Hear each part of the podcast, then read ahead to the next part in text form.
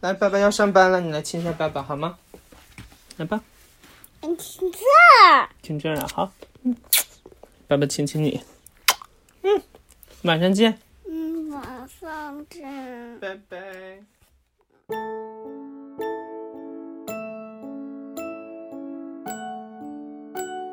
你好，欢迎收听故事 FM，我是艾哲，一个收集故事的人。在这里，我们用你的声音讲述你的故事。上个月，我们联合农夫山泉饮用天然水适合婴幼儿发起了一个征集，主题是成为新手爸妈后最幸福的一刻。故事 FM 编辑部里啊，只有两个人有孩子，一个是我，另一个是刘豆。大家好，我是刘豆。嗯，我们家小孩叫李大猫，他现在是十五个月大，还不会说话呢，是吧？嗯，会说几个词。嗯，很快的，很快的。嗯，我我儿子现在今年呃是三岁零两个月了，呃，他现在正好是说话比较迅速的一段时间，所以这个应该是他最可爱一的一段时期。我估计后面他可能会变得越来越烦人了。现在我还是比较喜欢他的。呃，就是因为我们这次征集的主题是成为新手爸妈以后最感到幸福的一刻嘛，就是我们先来抛砖引玉的讲一讲啊，自己成为新手爸妈以后，呃，有哪一刻觉得是很幸福的？你要让我回忆啊，我觉得最幸福的肯定是每天出门的时候，每次出门要上班的时候，我儿子就知道一定这时候要跑过来，我我这时候在门口刚穿好鞋，会蹲下，他跑过来。亲一下我脸蛋儿，让我再亲一下他脸蛋儿。我特别特别珍惜现在这一刻，因为，哎，这时候就特别想要女儿了，你知道吗？我这女儿更大一点的时候，甚至很大了，你也可以跟跟她亲一下。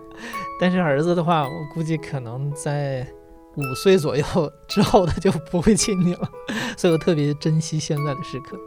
哦，那也不一定，可能分人。我我就说说到我，我觉得最幸福的时刻其实是就是看我们家孩子吃饭。对，大多数的孩子都是为了活着而吃饭，但是我们家孩子是为了吃饭而活着。哇，你太幸福了！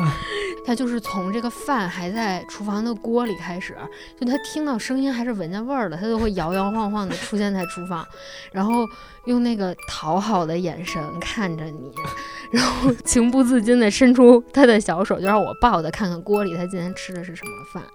哇，这绝对是天使宝宝！我儿子到今天已经三岁多了，每顿饭我得追着他喂，他才吃，你知道吗？你这个简直太省劲了。就我们之前还聊天说说，哎，听说谁谁家孩子啊，就是对，都三岁了，还是要对，就是我们家这种，还是要追着喂饭。我们还说，哎，那到时候要不要狠下心来就不给他吃了啊？但是后来发现完全是多虑了，就是他吃饭的时候就特别可爱，他会一。张一次嘴，尽可能包住足够多的食物，就像一个松鼠一样，然后努力的嚼。就看他吃饭，我就能够理解说为什么有人爱看吃播。就是确实他在吃饭的时候，我会觉得他整个人由内而外都散发着一种快乐，然后这种快乐是挺具有感染力的。你干脆把大猫变成吃播。好，那我们俩主要就是抛砖引玉啊。接下来我们会听一听这次征集上来的新手爸妈的故事，我们一起来分享一下他们的幸福时刻。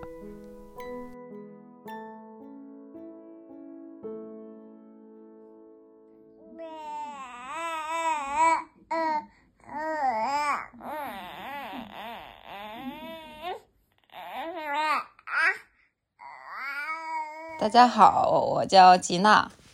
大家好，我叫卡比。我们的宝宝叫米宝，现在还有一天就五个月了。整个育儿的过程是我跟我老公全程，呃，总结经验，不断摸索，不断创新的过程。嗯，还是蛮有意思的。我们的宝宝刚睁开眼睛，是不是宝贝？嗯，先瞪个眼睛。打了个措手不及啊！打了个措手不及啊！还一脸懵的躺在床上呢。嗯，我们家孩子属于这个，呃，夜猫子选手，喜欢后半夜这个比较精神啊，就属于爱看球的选手。嗯，然后一般我们都是中午十二点左右了，一点左右了才刚开始吃早饭，所以我们的今天才刚刚开始。呃，前段时间，爸爸有一天带蜜宝。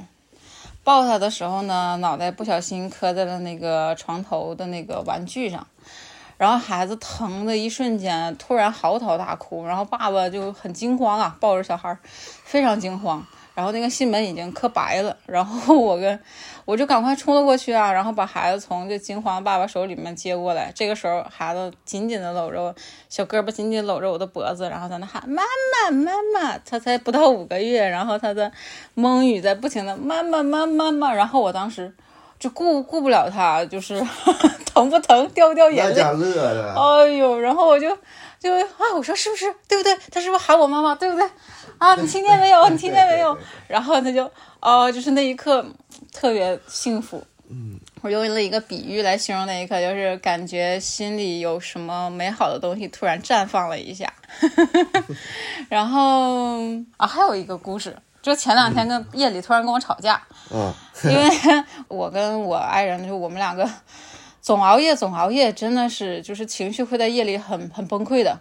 然后有一天夜里，他也是就是闹得比往常更严重，然后就抱着他，然后他这个时候闹闹的时候，我就吼了他一句，嗯，我说你到底要怎样啊？就这种，然后他这一瞬间愣住了，愣住完之后，下一秒他完全用蒙语蒙语啊，就表达了他所有的情绪，先是疑惑、惊呆，然后是愤怒，然后是委屈。然后就都搂着我的脖子开始声调啊，就这种不停变换声调的哭，然后 我就很懵。那一瞬间，我突然觉得哇，我的孩子，他他知道我在跟他发脾气，而且他在跟我吵架。然后我就紧紧搂着，说妈妈不该说你啊，妈妈为什么要说你呢？哦，我就突然觉得他才不到五个月啊，那会儿才四个半月，然后他 他就可以完全表达所有的情绪了。所以我们大多数。时候不会把我们的宝宝当成一个，嗯，他就是一个小宝宝，需要我我们去照顾。反倒是我们会觉得他是一个非常完整的一个人啊。哎呀呀，咳嗽，你你知道在说你对不对？嗯，然后最后一个问题是在照顾宝宝的过程中有什么心得？这个爸爸来分享啊。啊，好的。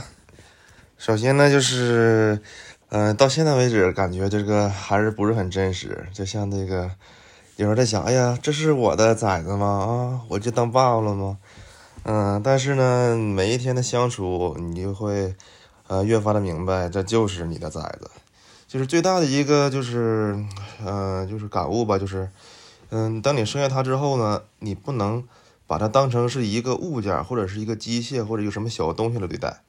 他就是一个完整的人，和咱们就是完全平等的人。所以他的一切需求啊，怎样也好啊。咱们就是应该，呃，用自己的那个爱去呼唤，呃，哎，好好好，去回应他的需求。然后我有一个比喻啊，觉得特别恰当，就是我一个好朋友跟我说过，说，呃，有孩子的过程，就像你就像站在月台上的你那个人，然后呢，这些困难呢，就像迎面驶过来的火车啊，不管它的轰隆隆的声音到底是多大，它终将会。从你旁边划过，它不会永远的停留在这里。但是我们想加后面的一句，就是你没有想到的是，火车是一辆接着一辆的来，来了，欢迎。对，哎，没有关系，就是见招拆招嘛。这过程呢，你只会记得快乐，就是所有的痛苦啊、崩溃，应该算是，嗯嗯，最后都会忘记的。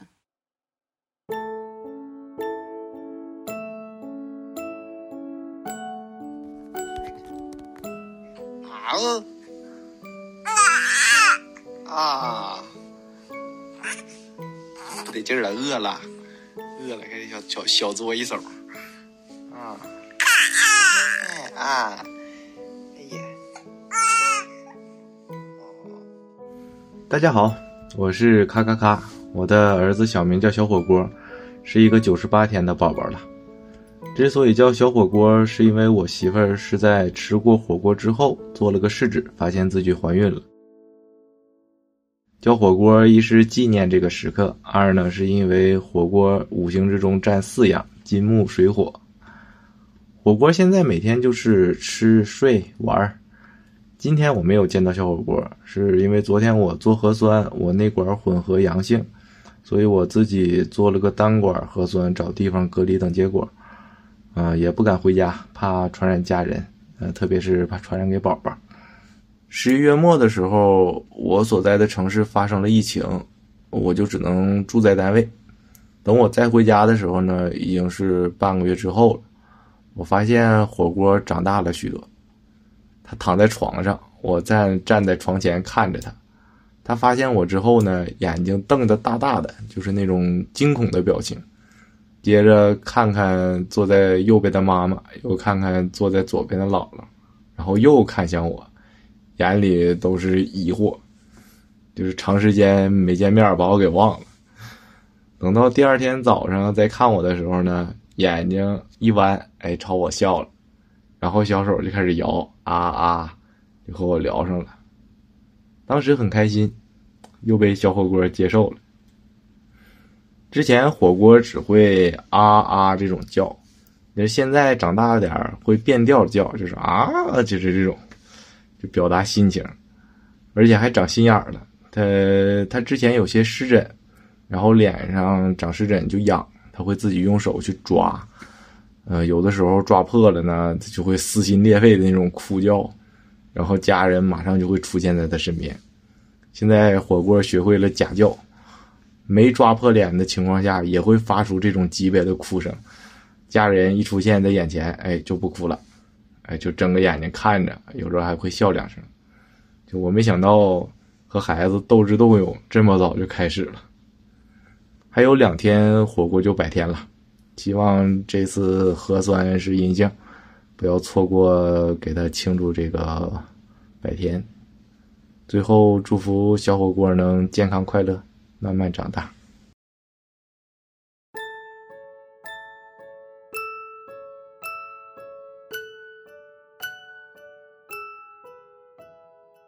呃，我叫艺文，然后我今年是三十五岁，呃，然后我宝宝叫莫菲，呃，他是今年七月四号生的，我算是高龄产妇，就是我我是六月份的生日，所以我生他的时候是刚好到了三十五岁就高龄产妇的那一个坎儿。我是就是走了一个地域号的模式，就是顺转剖，嗯、先是打了三天的催产针，然后催产素打了三天之后，就又经历了开指的那个痛，然后宝宝还是下不来，就是到第三天的时候说实在不行，那就剖吧，嗯、那个，然后最后宝宝是剖出来发现，呃，他脐带绕身了一周。就还好，我第三天的时候决定 决定说不要继续催了，但是在宝宝就是出生的那一刹那，就是我躺在那个病床上，就医生在我的肚子上哗啦哗啦哗啦，然后突然那个就是有一个很强烈的拉扯的感觉之后，我就听到那一声啼哭，然后就是那个时候就感觉哎，就跟小红书上他们所有的妈妈说的一样，就是那个时候就忍不住两行眼泪就从脸上滑落下来。就是那一种，可能有夹杂的激素，然后又有一种，嗯、就特别百感交集，说，哎，这娃终于出来了，然后就感觉很神奇，就生命的神奇，在那一个瞬间，就各种情绪被放大，然后看他那个小脸皱巴巴的，但是眼睛那个眼睛还没有睁开，然后眼缝就很长，嗯、就是比较放心，嗯，是个大眼睛的宝宝。然后五官健全，没问题，脸上脸上没有胎记，没有问题。我就是比较担心这一些。然后医生在在在我下面缝针啊，什么都都已经不在乎了。那个时候什么痛都已经感觉不到了，就觉得啊、好想就赶紧下手术台，然后去抱抱我的女儿。就是其实从月子中心出来之后，我也是这种，就是比较操心的妈妈。呃，我那个时候，我现在即使是断奶了，我出去出门吃饭，可能。嗯、出门超过半小时，超过一小时，我都会在想要赶紧回到家，要看一下我的宝宝现在什么样子的一个状态。嗯、可能就是一种，可能我觉得不是宝宝离不开妈妈，是妈妈离不开宝宝。其实我每天觉得最开心的那一刻，就是我给宝宝洗完澡，然后他给他换衣服的那个瞬间。因为我们宝宝是非常爱笑的一个宝宝，然后就不知道跟他说什么东西，或者说某一个单词就会激发出他那个笑的欲望，然后他一笑就会笑得停不下来，会那种笑出尖叫。然后我发现他每一次在洗完澡、穿衣服的那个时候都都特别的开心，就是在呃嗯，给他穿上那个包屁衣，包屁衣从头套上去的时候会有蒙住眼睛的那么几秒钟，然后等到那个包皮衣再把它拉下来，就是圈住他整个脸的时候，他的眼睛又重新看到了，然后他觉得会特别开心，就会对着我们笑。这这这什么声音啊？嗯啊不，啊不不。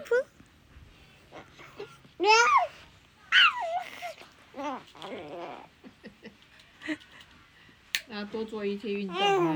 哈，怎么这么会骂人？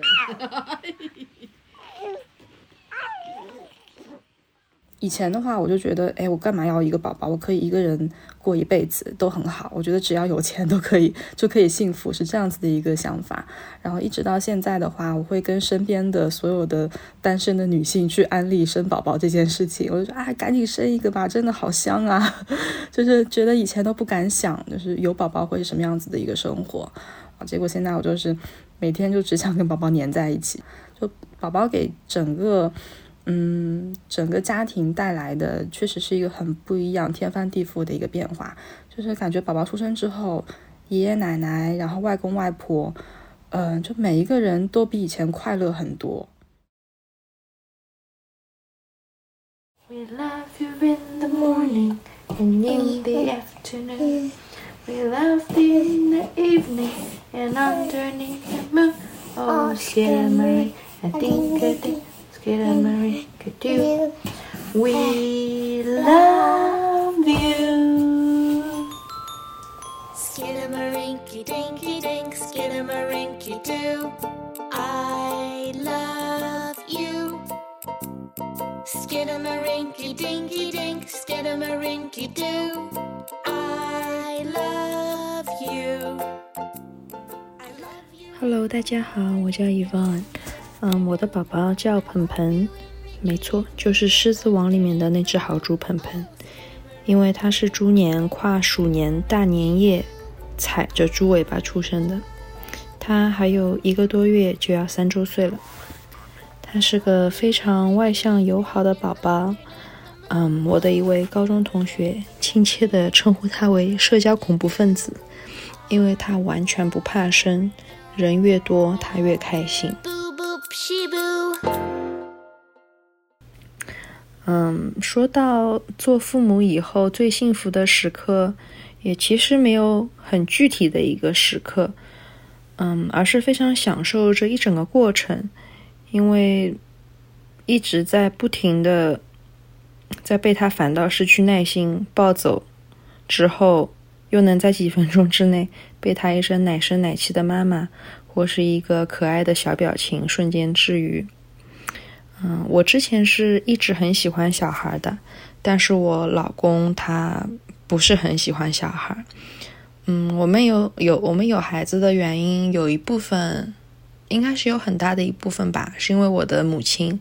嗯，因为我母亲，嗯，她是一位癌症晚期患者。嗯，她从二零一二年就开始在和癌症做斗争了。嗯，前面一直还比较顺利。到了二零一七年的时候，他的癌症又复发了。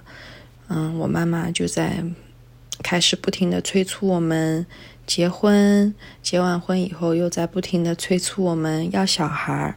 因为我母亲在嗯一九年我们婚礼之后，她的病情又开始严重。一九年的四月份，我就决定陪我的妈妈来美国看病。基本上每天都是在急诊室或者在病房里面陪着我的妈妈，从早到晚。然后就是在这个情况下，嗯，有一天有一个很神奇的意念告诉自己，我可能有了，我要去买一根验孕棒。然后呢，我就在妈妈睡觉的时候开车出去去买了一根验孕棒，回来就自己偷偷的躲到妈妈病房的厕所里。然后就开始测，我还记得当时非常非常忐忑，也非常紧张，几乎是十秒钟以内吧，就是两条非常深的红线就出来了。我当下是又紧张又开心又不知所措。想好了以后，我走出走出卫生间，跟妈妈说：“妈妈，你好像要当外婆了。我永远都可以记得我妈妈脸上那个表情，她一开始是很开心的在笑着，但是过了几分钟她就说。哎呀，对不起，是妈妈拖累你了，你现在有了宝宝，身体这么虚弱，你还要照顾妈妈，是妈妈对不起你。我当下的心情真的是五味杂陈，我我不知道要怎么形容，因为我很想去做一个 B 超，可以让妈妈看到我的宝宝，或是听到他的心跳声。但是在美国这里，嗯，妇科医生要在你呃孕周满八周以后，他才会给你约，所以。我只能不停的找，是不是有机构可以给我做 B 超？最后找到了一家私人的 B 超商店。当 B 超技师找到宝宝的那一瞬间，我听到心跳的那个时候，我一下子就流泪了。那一瞬间，我才真正理解到什么叫悲喜交加。当我拿着那只可爱的玩具狗，录着我宝宝的心跳去给妈妈听时，她真的好开心，一直在笑，但是眼里又没有一丝希望，因为她也知道自己不久于世了。听完以后，她沉默了很久，最后我妈妈跟我说：“以后让宝宝多陪陪外公哦。”嗯，妈妈在知道我有了宝宝一个多月以后就。走了，整个孕期我都是非常的难过和焦虑，然后我就会一直担心，我伤心悲伤的情绪是不是会影响到宝宝，他是不是会不健康？但是也很神奇，我的宝宝他每次都会在我难过的时候，或者是我没有照顾好自己的时候，在我的肚子里动一动，踢一踢我，好像在让我知道。他一直在陪着我。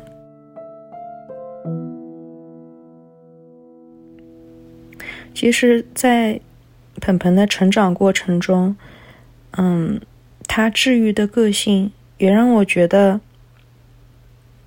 他是我母亲留给我的一个非常特殊的礼物。嗯，也让我觉得我和我母亲之间有一种非常特别的连接。所以，我真的想不出是否有哪一个瞬间是最幸福的，因为我觉得鹏鹏的存在本身对我来说就是最幸福的一件事情。嘿嘿嘿嘿嘿，呀，哎呀，哎呀呀，嗯，嘿嘿嘿嘿嘿嘿嘿，这是口水，这是口水。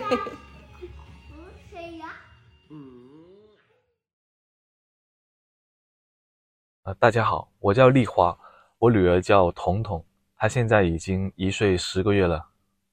嗯，我最记得的是我老婆生生生我女儿之前，大概就两三天之前吧，那时候还没去医院。然后有一天，我做了一个梦，梦里面有一个小女孩，她就问我：“假如我是女孩，你喜欢吗？”我说：“我我喜欢，我不重男轻女，而且我就喜欢。”我就想要一个女孩，然后又换了另外另外一个大一点的小女孩，可能三五岁的，然后好像长得特别丑，然后她过来问我，如果我长得很丑，你要吗？我说我要啊，只要是你是我女儿，我不管长得好看不好看，我都喜欢。然后这个梦就结束了，当时觉得特别神奇。然后过了几天之后，孩子就出生了，我我一直都觉得这个梦是不是有点什么？预示的作用，反正我我把它想象成是孩子出生之前跟我的一个沟通吧。然后反正现在孩子也跟我特别亲近，我应该是全家跟他玩的最好的。然后我有时候也会悄悄跟他说：“还记不记得你出生之前给我报过梦啊？” 当然他也不知道这回事。我觉得成为新手爸妈之后最幸福的时刻是有好几段。呃，第一段可能就是孩子刚出生的时候，我女儿出生的时候，护士把她抱出来、推出来的时候，我我都我都吓到了。她就呃不哭也不闹，她就出生的时候哭了两下，然后不哭也不闹，然后长得也挺好看，然后还笑着微笑着看着我们。嗯、当时连那些护士都说这个宝宝真的太可爱了，刚出生没多久就懂得笑了。然后还有的话就是，呃，之后我抱他睡的时候，他在我怀里面睡着的时候，我觉得那时候真的超幸福，超幸福。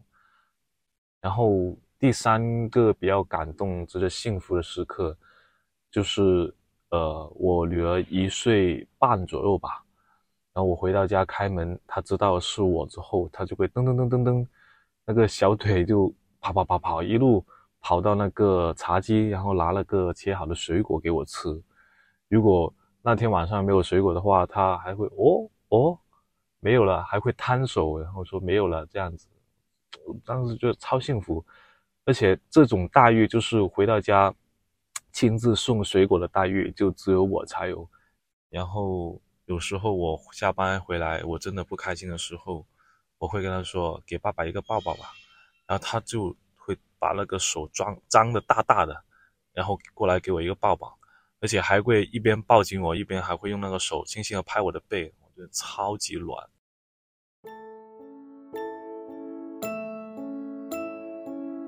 其实小孩子，我觉得他们比我们想象的要懂事的多。虽然说我女儿现在才一岁十个月，但是能听懂你很多意思。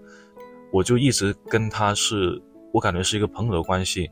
有时候我们我跟他在同一个房间哄他睡之前，他还会有闹一段时间，然后我就会跟他分享一些生活上、工作上的事情。他或听得懂，又或听不懂，但是他都会认真的跟我听，然后摸着我的耳朵啊，或者说摸着我的脸啊。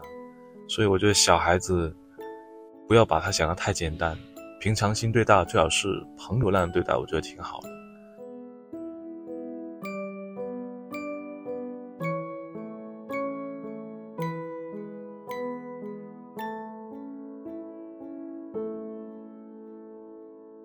我叫木子，我的第一个孩子叫 Chloe，马上就三岁了。第二个宝宝呢叫 Liam，现在六个月大。我们一家生活在美国，我是一个全职妈妈。成为新手爸妈以后，我觉得最幸福的一次是有一次我老公要出差两天，因为我老公一直在家上班嘛，所以 Chloe 就没怎么和爸爸分开过。每天爸爸下班以后也会一直陪着他玩儿。但是出差那两天呢，Chloe 就一直问我说：“爸爸去哪儿啦？怎么还不回家？”然后还坐在家门口说要等爸爸回来给他开门儿。左右旁边。哦，好的。站在这里干嘛？在这儿等爸爸睡觉。哦，好的。哎，小孩，小黑呀。然后晚上我们就一起给爸爸打视频，结果他突然看着爸爸就默默的哭了，而且是那种很委屈的流眼泪，说想爸爸。当时我跟我老公就挺震惊的，因为他之前一直都是那种遇到什么事情不顺心就突然崩溃的大哭了，我们就没想到他竟然会默默的流眼泪。然后后来爸爸回家以后，可以就一直对爸爸说：“我太想你啦，你终于回来啦。”然后一直追着我老公亲他。当时我们就觉得很幸福。嗯，然后还有很多日常觉得很幸福的时候吧，就是弟弟出生以后，可以很喜欢逗弟弟开心，然后弟弟也一见到他就会笑。嗯，就觉得看他俩一起笑的时候很治愈。